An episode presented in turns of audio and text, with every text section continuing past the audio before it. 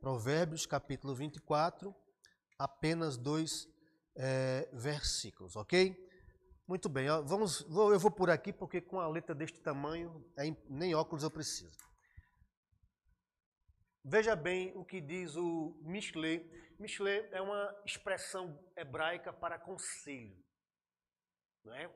Quando você lê um provérbio, conselho, é Mishle, tá certo? É, livra os que estão sendo levados para a morte e salva os que cambaleiam indo para serem mortos. Se disseres, não o soubemos, não o perceberá aquele que pesa os corações? Não o saberá aquele que atenta para a tua alma?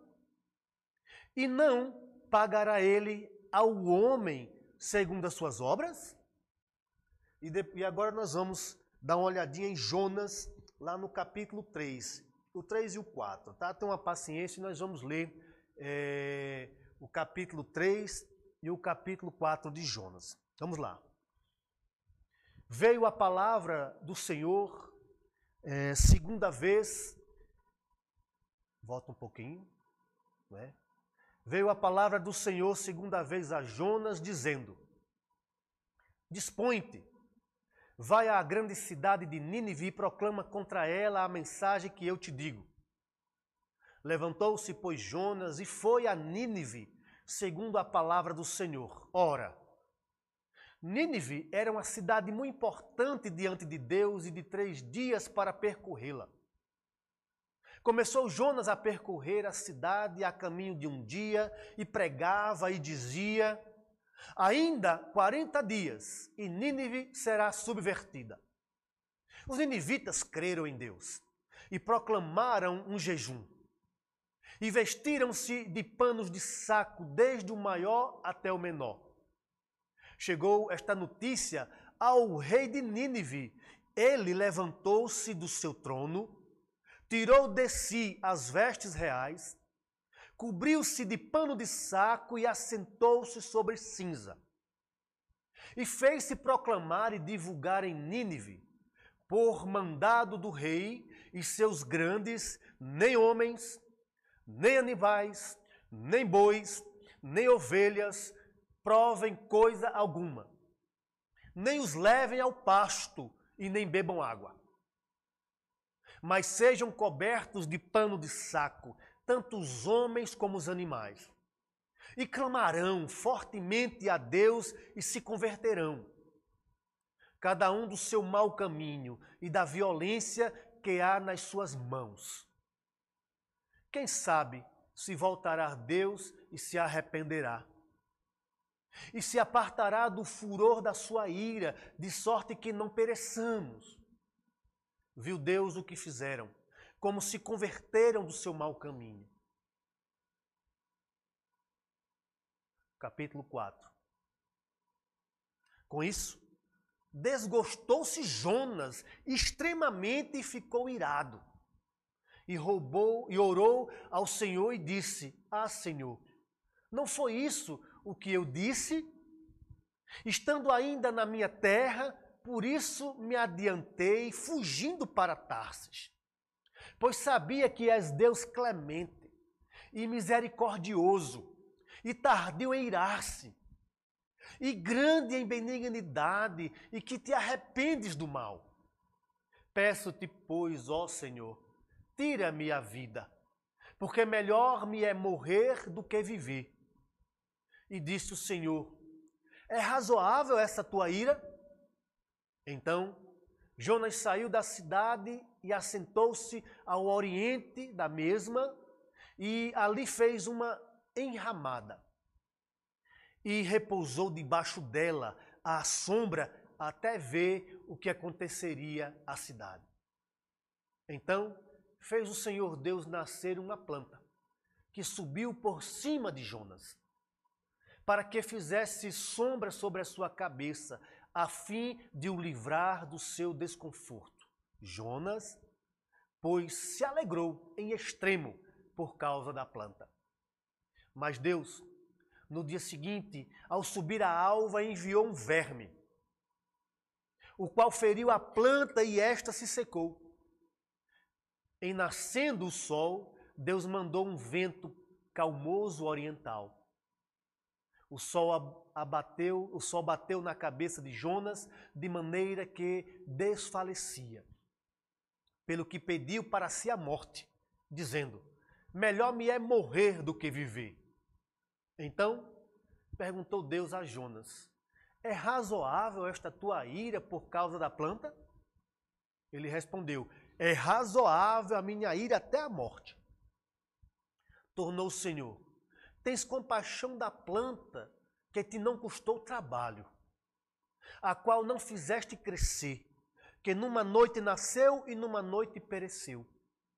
E não hei de eu ter compaixão da grande cidade de Nínive, em que há mais de 120 mil pessoas que não sabem discernir entre a mão direita e a mão esquerda, e também muitos animais.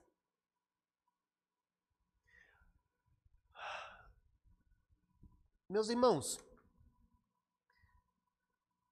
ah,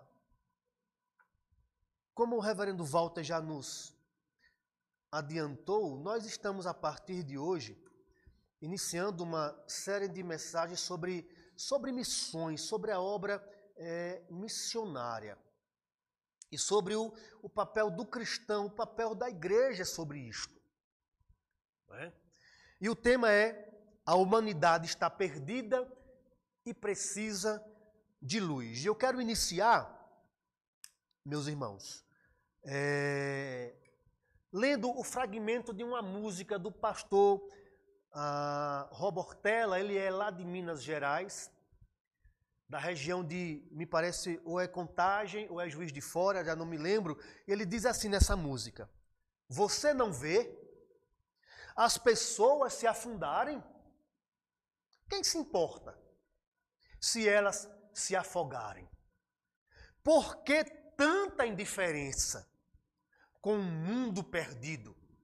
Não feche os seus olhos fingindo ser um cristão. Ó, oh, me abençoe, ó, oh, me abençoe. É tudo que sempre ouço. Não há lágrimas, não há dor, nem mesmo um clamor. E você só se importa em participar de um mover. Ah, essa música é para mim uma espécie de desabafo. Se você ouvi-lo cantando, é um clamor, né? É uma espécie de desabafo que tem o objetivo ou visa que de alguma forma trazer um despertamento. Um despertamento para que a igreja reaja à, letargia espiritual ou mesmo ao ativismo que não cumpre a missão. O ativismo que não cumpre a missão. Como é, é uma expressão que o pastor Edson Queiroz, de saudosa memória, gostava de usar. Tem muitas igrejas que são como baratas emborcadas ou, ou viradas. Elas ficam gastando um monte de energia, aí gira para um lado, gira para o outro, gira, mas não sai do lugar. Então, às vezes, tem muita igreja que é muito, gasta muita energia, mas não vai direto no foco da missão. E a gente precisa é, retomar ou ressignificar, muitas vezes, o contexto do ser cristão, do ser um servo do Senhor nosso Deus. Então, hoje nós é, iniciaremos não é, essa, essa reflexão sobre missões, não é? mas, por exemplo, é, você não vê as pessoas se afundarem. Quantas pessoas estão passando por nós? Alguém com a depressão que você não sabe, não percebe, às vezes nós não estamos tão corridos, insensíveis, ou um, um alcoólatra. Tem um, um, rapaz que gira aqui no Dinamérica chamado Emanuel. Um dia ele foi, apareceu lá em casa, aí, ah, em casa não, ele estava na igreja, ainda era outro templo. E aí foi que eu descobri o nome dele. Ele bebe direto, nunca vi. E aí eu perguntei, qual é seu nome? É Manuel, Deus conosco. Mas ele fica aí na, na, na, nas calçadas aqui da avenida. Pode observar. Pessoas que estão passando ao nosso redor, almas viventes, feitas à imagem e semelhança de Deus, mas nós estamos num corre-corre tão grande da vida que o nosso olhar já não consegue perceber o que está acontecendo ao nosso redor. Acho que foi por isso que ele é, é, compôs essa, essa música aqui nesse, nesse quase desabafo dele ali, né? E ele, quem, quem se importa? Ele quer chamar a sensibilidade. Obrigado, Deus. Ele, ele quer chamar a sensibilidade da igreja. Irmãos, o crente tem que ter coração mole. Nós estamos vivendo tempos de corações duros, difíceis, não é? onde muitas vezes até a confiança é difícil, estamos caminhando isso, mas o Senhor, irmãos, deu ao crente coração mole. Quando eu digo mole, não é besta, mas mole, que tem sensibilidade de perceber o que está acontecendo de fato ao nosso, ao nosso redor. Ah, e aí ele encerra uma, uma partezinha que diz: Não feche os seus olhos fingindo ser um cristão. Aí às vezes eu fico tentando, o que, ele quis dizer com isso? Né? Será que é o povo que, que quer ser cristão apenas de. Né? Fecha os olhos, está lá no. igual, igual os, no monte da transfiguração. Né? Lá subiu lá em cima, aí o Pedro disse: Senhor, como é bom estar aqui. Senhor, vou fazer uma tenda para o Senhor, outra para Elias. Não, Senhor, é muito bom estar aqui. E lá embaixo os outros estavam tentando expulsar um demônio de uma criança. Porque de fato, e foi o que aconteceu com Jerusalém. Lembra da promessa de Atos 1:8, mas recebereis poder ao descer sobre vós o Espírito Santo e sereis minhas testemunhas tanto em Jerusalém como em toda a Judéia, Samaria até os confins da terra. Pronto, observe a, a dimensão de fazer a obra. Jerusalém, Judéia, Samaria até os confins da terra. Sabe o que aconteceu? O povo ficou em Jerusalém. Os apóstolos, as colunas da igreja estavam em Jerusalém. O foco religioso era Jerusalém. Deus teve que enviar uma perseguição no capítulo 8. Ó, saiu todo mundo pregando o evangelho por todos os cantos. Porque, de fato, irmãos, é, a acomodação torna-se um ídolo. E a gente precisa atentar para isso, não é? Não é? Devemos atentar para isso. Ah, então, hoje estamos iniciando esta série de mensagens sobre missões. E a primeira atitude é, é a de não dicotomizar o ministério cristão entre igreja e obra missionária, como se fossem coisas distintas como alguns fazem. Não é? Tem comunidades que vivem em si mesmadas em resolver apenas as suas necessidades, mas existe um mundo fora da igreja. E a igreja precisa entender isto. Ela, a igreja ela foi estabelecida por Deus com o objetivo de abençoar. O que diz o Salmo 67, não é? Abençoe-nos, ó Deus, e todos os confins da terra o temerão. A bênção de Deus não tem um fim em si mesma. Oh, me abençoe, oh, me abençoe. Me abençoe para eu abençoar. Me abençoe para eu ser bênção. Foi o que o Senhor disse para Abraão: ser tu uma bênção. Deus tem nos abençoado para que nós abençoemos e sejamos bênção, bênçãos na vida dos outros. E eu digo isso, né, sobre esta dicotomia, duas, duas divisões aí, eu digo isso porque nos tempos de seminário, eu ouvia pelos corredores ali daquela casa de profetas, né? Certas digressões, não é? Ou divagações, que seminarista é assim. Ele senta num canto e quer falar de teologia, né? E aí ficava um discutindo, não, eu sou pastor de igreja local, meu, meu negócio é, é cuidar da igreja local. Aí o outro dizia assim, não, eu, eu quero ser um missionário e quero plantar igrejas, e como se fosse um pensamento é, separado e dividido como se fosse uma dicotomia, obra missionária e igreja. Irmãos, isso não existe. Isso não existe. A igreja local, ela é missional. Ela é discipular. O problema é que muitas igrejas estão se, se assemelhando a pequenas empresas, onde se administra apenas o interno. Mas a igreja ela é um canal de bênção para o mundo. E nós temos que entender isto. E você e eu somos a igreja. Todos nós devemos é, ter esta compreensão, não é? é mesmo naquela, naquele período, eu sendo um neófito em termos de seminário, é? é e, e, e, em termos de crente também, eu fui para o seminário, eu tinha um, no máximo três anos de convertido. E aí, mim, aquele ali para mim tudo era novo. Eu, eu, não vivia num grande centro teológico. Eu tinha as igrejas, o pessoal lá no interior. E quando chega em Recife, você percebe uma, uma, uma grande quantidade de reflexões. Eu comecei a ouvir de gente que eu nunca tinha ouvido falar na minha vida. Então, de certa forma, eu era um neófito ali, naquele contexto. E, e ali, mas mesmo sendo jovem ali na fé, naquele contexto de seminário, é, e mesmo respeitando todas as opiniões, eu não conseguia assimilar a ideia de que, é, de que pastor, igreja local e pastor local não são missionais. Eu nunca consegui fazer esta ideia.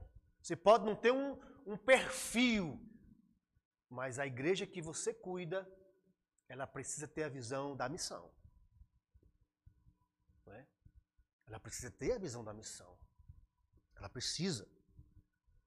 E nesse aspecto faz sentido dizer que todo crente é um missionário. Tem gente, não, eu não sou. Irmãos, à luz da Bíblia, todo crente é um missionário. Você pode até não ter chamado transcultural. Por, sabe por que todo crente é um missionário? Porque todo coração sem Cristo é um campo missionário.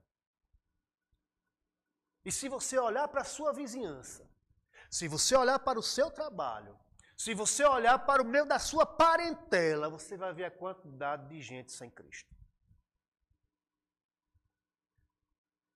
E aí a gente não, não atenta para os campos missionários que estão junto de nós. A igreja é missional. Sempre foi, sempre será. Sinto falta dos velhos cânticos que nos convocavam para a missão, não é? Os mais antigos aí, né? Eis os milhões, que na verdade são bilhões que em trevas tão medonhas jazem perdidos sem um Salvador. Ó, oh, quem irá as novas proclamando que Deus em Cristo salva o pecador? Você, você, eu, nós. Ou, ou então esse que nós acabamos de citar, de, do pastor Roberto Robortella, ou igreja, alerta, o dia prometido vem. Não é? Ou seja, é, ou então um pendão real, o estandarte de Cristo, um pendão real, vos entregou o rei, a vós, soldados seus. Quem são soldados? Nós. Você, eu. Somos aqueles responsáveis por isso, de anunciar a palavra do Senhor, não é? Ou aqueles corinhos. Quantas coisas tenho feito para o meu próprio prazer, tenho andado à procura do meu próprio bem viver o querer. Né? Ou seja, é, ou, ou quem sabe, Pai, abre o meu coração, quero sentir pelas almas paixão, quero trabalhar e contribuir, quero ser um vaso usado por ti. Essas músicas estão sumindo. Mas, Senhor, me abençoe. É bênção, Deus abençoa. Mas Ele abençoa para que você vá. Nós somos chamados de vaso. Porque se você, numa relação linguística, vamos pensar aqui, de significante e significado. Se eu disser o que é um vaso, o cara vai pensar logo num jarro, em cima da mesa. Não é? Olha, é um vaso. Aí ali você deposita a água, a água para criar mosquito da dengue.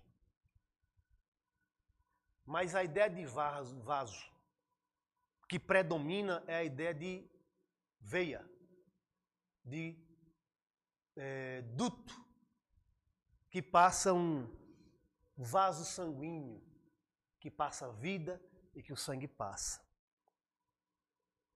Através de nós, passa vida. E essa vida é Cristo. Essa vida é o Senhor. Trazendo para este cenário, eu quero falar um pouco de William Carey, ou Carey, como alguns. Né? Ele é chamado de o pai das missões modernas, e tudo começou né, é, quando ele escreveu suas convicções. Eu achei isso fantástico, maravilhoso. Por quê? Um dia, William Carey resolveu pegar um, um diário e escrever suas convicções acerca da obra, da obra de Deus, para combater é, uma ideia vigente que parece que não saiu da cabeça até nos dias de hoje, de que a grande comissão já não se aplica mais aos cristãos. Como se fosse algo que a igreja contrata alguém e esse alguém vai e faz. E os membros vão apenas sentar lá para ouvir e tudo mais. E aí ele escreve a sua, esta, este é, texto aí, chamado de Uma Investigação sobre o Dever dos Cristãos para a Conversão dos Pagãos. Não era um texto emocionalista ou um apelo profético para a igreja, né? Tentando dar aquela saculejada emotiva. Ah, mas um relatório objetivo, conciso e para alguns frio. Mas que impactou profundamente a igreja, tanto naquela época como vários anos depois, constrangendo a uma reavaliação e reformulação da missiologia praticada pela igreja. Ele amou o povo perdido, aculturando-se e servindo não só a alma, mas ao homem como um todo. O Dr. Calley, que nós somos frutos desse trabalho, já veio com essa influência. Vocês pensam que os primeiros crentes do Brasil foi, foi Calley e Sara? Já tinha muitas colônias protestantes europeias no Brasil convivendo, vivendo mas eles viviam isolados nas suas comunidades. Não era uma pregação para o povo brasileiro, na língua. Cali teve um estágio lá na Ilha da Madeira, não é? Ah, lá ele foi expulso, os irmãos já devem estar sabendo disso. O, o, o bispo lá da Ilha da Madeira, na época, perseguiu, Cali teve que fugir, fez, de uma velhinha numa rede, pegar o barco e fugir, porque queriam matá-lo. Por quê? porque ele estava ganhando a Ilha da Madeira. Vários protestantes foram ali naquela ilha, aquele lugar. Não é? Cristiano Ronaldo era lá. Quem sabe era um crente congregacional. E aí ele, ele atendia, como médico, atendia as pessoas gratuitamente e ali sapecava o evangelho. O povo começou a ver conversões na Ilha da Madeira. E aí apertaram o homem, ele teve que fugir, tocar o fogo na casa dele. Foi uma agonia. E ali ele já aprendeu a língua portuguesa. E quando ele chegou no Brasil, não é? ele se envolveu com o povo brasileiro. Ele poderia se isolar com a cultura dos europeus lá, mas não. Ele veio e veio, chegou 5 da manhã, no dia 10 de maio, o dia que o pastor Walter nasceu, 10 de maio, às 5 horas da manhã, chegou no porto da Guanabara. Foi arranjou uma casa lá em Petrópolis, primeiramente, não sei se vocês conhecem o Rio, mas lá em Petrópolis, né, fica a região de Serra, e ele alugou uma casa ali. E lá, no dia 19 de agosto de 1855, Dona Sara ensina às crianças a história de Jonas. E aí chega a história dos congregacionais. Porque alguém veio e fez missões e, e se envolveu-se com, com o povo como um todo. Carlos era amigo de Pedro, Dom Pedro II. Escrevia no jornal. Disciplinou quem tinha escravo. Ele, ele através da influência de Cala e de, dos nós congregacionais, podia enterrar os protestantes no cemitério público, que não podia. Ele se envolveu com a problemática inteira do país, no contexto ali do Rio de Janeiro. Veio fazer missões. Então, irmãos, é preciso compreender Enquanto os cristãos europeus que já residiam no, por aqui ficavam em suas colônias e comunidades e ali cultuavam em suas próprias línguas, Calen não. Veio para os, para os, brasileiros e aqui estamos nós, frutos, né? É, nós que encontramos a luz, a luz de Cristo. Dando uma olhada no texto de Provérbios, irmãos, eu serei É, tentarei ser sucinto. Provérbios capítulo 24, versículo 11 diz assim: Livra os que estão sendo levados para a morte e salva os que cambaleiam indo para serem mortos. Este versículo inicia-se com um conselho, ou um provérbio. Poderíamos encará-lo também como uma ordem, um conselho que é uma ordem. Sim, meus irmãos, a liberdade é um direito humano inalienável, intransferível, incalculável. É algo que tem valor sem ter preço. Ter direito de ir e vir, de poder fazer escolhas. Como é bom ter liberdade de optar com quem queremos nos relacionar. Que profissão, profissão queremos exercer. Podemos perceber isto, é, perceber o quanto a liberdade é boa e relevante e vital, é, quando a perdemos, e a pandemia mostra isso. As pessoas não conseguem se controlar. Elas querem sair, andar, se aglomerar, desobedecem. Porque liberdade é coisa boa. As pessoas ficam ensandecidas quando não têm a liberdade. Nem sequer pensam. Entretanto, o objetivo maior deste verso não é a celebração da liberdade, e sim trazer uma reflexão sobre a nossa responsabilidade com a vida dos outros. Como afirma F.F. Bruce no seu comentário NVI, né, da Bíblia todo o Antigo e Novo Testamento, né, é, ele diz: é a resposta bíblica à, à pergunta de Caí: Sou responsável por meu irmão? A essa altura, Caim já tinha matado Abel. Deus estava perguntando: Onde está o seu irmão? Ele, irado, disse: Sou responsável pela vida do meu irmão? E esta é a resposta: Sim, nós somos responsáveis. Foi essa a pergunta-resposta que Caim deu ao questionamento do Criador após matá-lo. Em seguida, ainda no mesmo versículo, é, este Mishle, este conselho ou provérbio salomônico, nos mostra algumas características daqueles que devemos empenhar esforços para livrá-los. Os que estão sendo levados e cambaleiam são todos os homens, em todas as épocas, de qualquer classe social, em todos os níveis culturais e educacionais, do ateu ao fanático religioso, porque todos pecaram.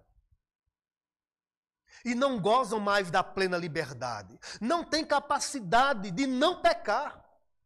O homem não consegue não pecar. Ele tem até livre-arbítrio, mas Agostinho vai dizer que ele não tem plena liberdade. Eu consigo escolher minha roupa, eu consigo escolher o que quero comer, às vezes, né? Porque com o preço que, as coisas estão hoje, não dá para escolher muita coisa, não. Mas eu consigo escolher, mas ele não consegue escolher não pecar. Ele é um escravo. Ele cambaleia e está sendo levado é, para a morte. Todas as faculdades humanas ou mentais estão contaminadas e depravadas pela queda. Por isso, o homem tem prazer na fofoca. Engraçado isso, né? Um negócio ruim, o homem tem prazer. Fofoca, rebeldia, adultério, avareza, violência, bebedeira, glutonaria, sensualidade, religiosidade. Irmãos, e falando em glutonaria, olha, isso é da natureza humana. Teve um dia, já tem um tempo isso, eu acho que Jonatas tinha uns 5 anos. Nós tínhamos comprado aquelas é, coxinhas de festa, pequenas assim, né? 100 para a gente comer. Tá? A gente não aguentou, comeu só 50. Todo mundo, né? São cinco, cada um comeu 10 e resolveu. Fomos dormir. No outro dia, em cima da mesa estava o lugar mais vazio do mundo. Tinha 50. E aí eu digo, gente, cadê as coxinhas que tinha aqui? Ele esperou todo mundo dormir. Comeu 50 coxinhas. Tava, tá bem gordinho, vai ver lá. Né? Comeu 50 coxinhas. Aí de manhã tava, mãe, Ô mãe, né? Por que que faz isso? Uma criança. Porque é a natureza caída. Que não entende exatamente, é um cego. Que tem que se converter. De entender as coisas de Deus. Então por que, que as pessoas pecam assim, agem assim? Porque são escravas, porque cambaleiam, porque estão sendo levadas à morte e precisam do Senhor.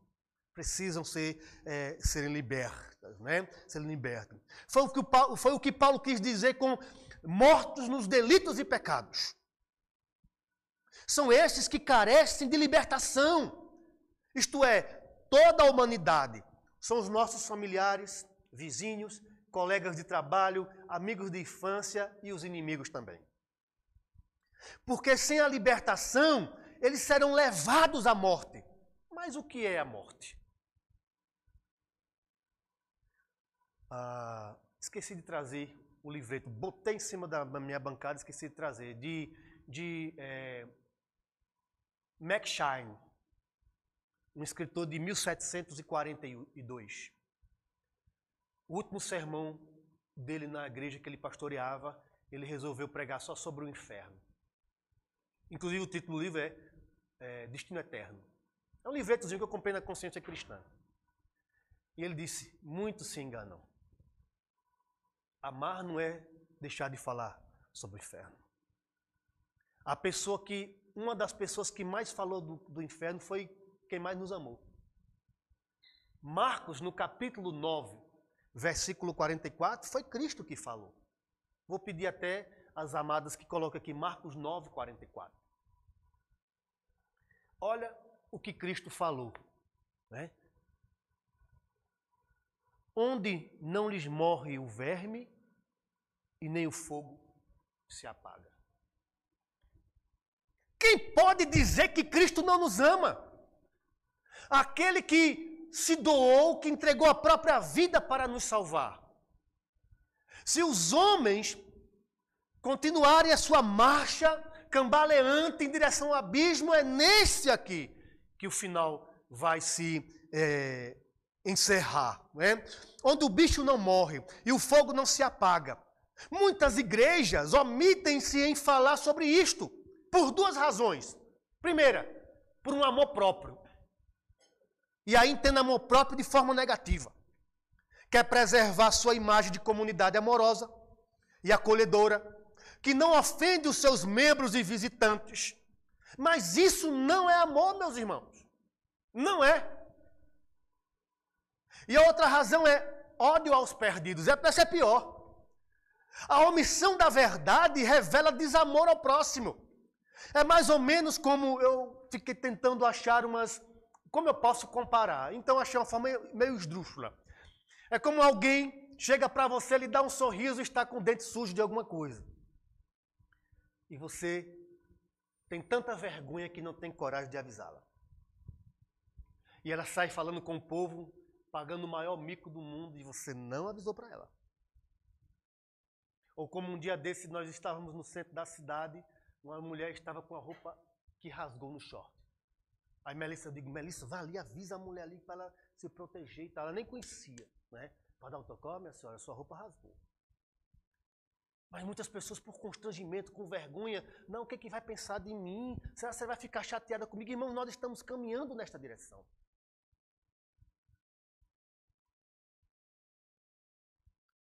Ou se alguém acorda e, e está com sujeira nos olhos, aí você tem vergonha de dizer, Várias vezes já aconteceu comigo e eu não avisei, morri de vergonha de dizer para a pessoa, cara, vá ali, se ajeita que tá, tá assim, tá assado. Não sei se já aconteceram com vocês, né? mas é extremamente constrangedor. Mas se nós queremos o bem do outro, irmãos, nós precisamos passar por cima dos nossos pressupostos e ajudar o outro a encontrar o caminho certo. Se nós temos essa luta para fazer uma coisa, digamos, simples como essa. Quanto mais chegar para uma alma perdida e dizer que se ela não se arrepender e sair do caminho, está indo para o abismo. Se não temos amor suficiente para evitar que o outro passe por um constrangimento, como seremos ousados para falar-lhes do inferno? Preferem ser amados pelos homens e receber afagos ilegítimos deixando que continuem a caminhar passos rápidos para o abismo. Imagine seu filho. se seu filho fosse cego e surdo espiritualmente. E segue para um abismo. O abismo lá na frente ele segue obstinadamente, serve e surdo. Você fala, fala, ele não quer, não quer lhe ouvir. Você também não quer incomodá-lo. Não quer chateá-lo, quer que o amor do seu filho esteja perto de você. Aí você tenta atrair a sua atenção com a comida que ele mais gosta. Não é? Tenta atrair a atenção dele oferecendo um, um iPhone 100, não sei nem se já tem, é? Oferece um iPhone 100, ou oferece um aumento de mesada, mas ele está rebelde, obstinado, continua sua marcha obstinada para o abismo. E vai se aproximando do abismo que ele vai cair e vai morrer. Porém, quem ama prefere perder o amor do filho, mas não quer perdê-lo para o abismo. Você não entra, ah, então você entra no caminho que ele está andando e atira-lhe uma pedra. Mas mesmo assim ele segue sua marcha mortal. Aí você, em última tentativa, você entra, se joga em cima dele, ele cai, bate a cabeça, o mel ruim corre pelo chão, é? Mas você consegue pegá-lo. E ele passa, ele ouve, e você diz a ele: Meu filho, ali tem um abismo. Machucou, machucou. Sangrou, sangrou. Mas você evitou que ele caísse no abismo. O que está acontecendo, irmãos, essa política da boa vizinhança tem feito as pessoas muitas vezes deixarem de amar aqueles que estão perdidos. É uma luta. O profeta Ezequiel, no capítulo 33, disse que eh, se o atalaia avisar o povo um, do perigo iminente. O atalaia era o seguinte: era um guarda ou vigia que ficava em cima dos muros, observando se tem algum inimigo se aproximando. Se ele observasse movimento estranho, sinistro, e não avisasse ao povo, e o povo morresse à espada, o sangue do povo estava sobre a mão desse atalaia. Agora, se ele avisar, o sangue daquele povo não estava, não estava sobre as mãos dele. E os profetas Ezequiel, Jeremias eram os atalaias daquela época. Quantas vezes eles avisavam? Verso 12. Nesse trecho, F.F. Bruce sugere o desconhecimento como uma desculpa. Oh, nós não sabíamos, né? Não sabíamos. De alguma forma, queremos deixar as pessoas escolherem por si mesmas, mas Deus pesa os corações. Entre outras palavras, o Senhor sonda e verifica. Devemos ter o cuidado com as justificativas que damos para explicar nossa indiferença com respeito aos perdidos, como ocorreu com Jonas que carregava dentro de si uma xenofobia, que era um ódio ou medo de uma nação estranha. Uma xenofobia tão capaz que foi é, suficiente para fazê-lo fugir ou pensar de fugir da presença do onipresente. É estranho, né? Um profeta que recebia a revelação de Deus, que sabia quem era Deus, acreditar que conseguiria fugir da presença de Deus. Ele estava tão indignado. Os pressupostos culturais dele, as irritação que ele tinha com a Síria, com os ninivitas, fez, o fez irracional, ao ponto de acreditar que poderia fugir da presença de Deus. Precisamos, irmãos, ressignificar, e aqui me caminho para o final. Vou resumir o capítulo 3 e 4 de, de Jonas. Ressignifique sua vida cristã. Quando eu digo ressignificar, na verdade é um retorno. E retorne à sua vocação capítulo 1. Jonas fugiu. Deus mandou que ele fosse para Nínive, ele foi para Tarse, totalmente diferenciada a distância. Um ficava num ponto, outro no outro. E o porto que ele pegou, a embarcação em Jope, não é? foi em direção é, à Espanha, mais ou menos. De, alguns estudiosos não sabem precisar, mas ficava na realidade ao sul da Espanha. E Nínive ficava do outro lado. Ele foi na direção totalmente contrária. Mas devemos ressignificar ou retomar a nossa vocação. Não fuja da honrosa missão recebida de Deus e disponha o seu coração a uma vida missional, pois uma vida é preciosa demais para Deus e deve ser para nós também. Ressignifique sua vida cristã reaproximando-se da presença de Deus por meio da oração. Ele foi levado pelo grande peixe ao fundo do oceano. Lá ele orou. Lá ele orou. Quando oramos, Deus opera. Quando oramos, cadeias são quebradas, alicerces são abalados, poder e ousadia do Espírito são ministrados sobre nós, para que não falte trabalhadores na seara do Mestre. Ressignifique. Ressignifique sua vida cristã pelo arrependimento obediente, acima das impressões pessoais. Jonas não estava feliz em pregar em Nínive. Ele ainda tinha medo, raiva e desprezo por eles. Afinal, a Síria tinha invadido sua terra natal, matado sua gente e aprisionado seu povo. Mesmo assim, não se deixe conduzir pelos sentimentos. Eles são voláteis. Haja como Pedro, que mesmo sendo volátil em muitos momentos, no, no, momento em que eles tinham passado a noite inteira e não pegavam, não pegaram um peixe, estavam frustrados. Após uma noite inteira de fracasso, sem conseguir pescar nada, ele ob obedece e diz: Sobre a tua palavra lançarei as redes. Não vá pelos sentimentos, mas vá pela fé e obediência à palavra. Ressignifique sua vida cristã, resgatando a compaixão a misericórdia e a graça. E aqui eu encerro lendo o último, é, os último, o último versículo que Deus disse para Jonas. Olha o que ele diz. Jonas capítulo 4, verso 11. Olha o que, ele, que o Senhor faz essa é, comparação. Melhor, vamos ler de 6 a 11. Ó. Por favor, no 6, vamos lá. Então fez o Senhor Deus nascer uma planta que subiu por cima de Jonas, para que fizesse sombra sobre sua cabeça, a fim de o livrar do seu desconforto. Jonas, pois se alegrou em extremo por causa da planta. Mas Deus, no dia seguinte, subir da alva, enviou um verme, o qual feriu a planta e esta, e esta se secou. E nascendo o sol, Deus mandou um vento calmoso oriental.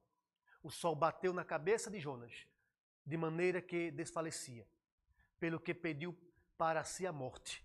Melhor me é morrer do que viver. Então perguntou Deus a Jonas: É razoável esta tua ira por causa da planta? Ele respondeu: É razoável a minha ira até a morte. Tornou o Senhor: Tens compaixão da planta que te não te custou trabalho, a qual não fizeste crescer, não é? Que numa noite nasceu, numa noite pereceu. E não hei de ter compaixão da grande cidade de Nínive, em que há mais de 120 mil pessoas que não sabem discernir entre a mão direita e a mão esquerda, e também muitos animais. Não terei eu compaixão de 120 mil pessoas que não sabem discernir a mão direita da mão esquerda? Este, irmãos, é o Deus de misericórdia. Jonas irritou-se por uma planta. E aqui não não estou dizendo que eu sou anti-ecologia, mas eu vejo muitos cristãos realmente e devem, dentro da bioética, devem cuidar do nosso oikos, da nossa casa. Mas muitas vezes não há o mesmo empenho pelas 120 mil vidas que não sabem discernir a mão direita da mão esquerda. Que Deus é, restaure a nossa compaixão pelas almas perdidas.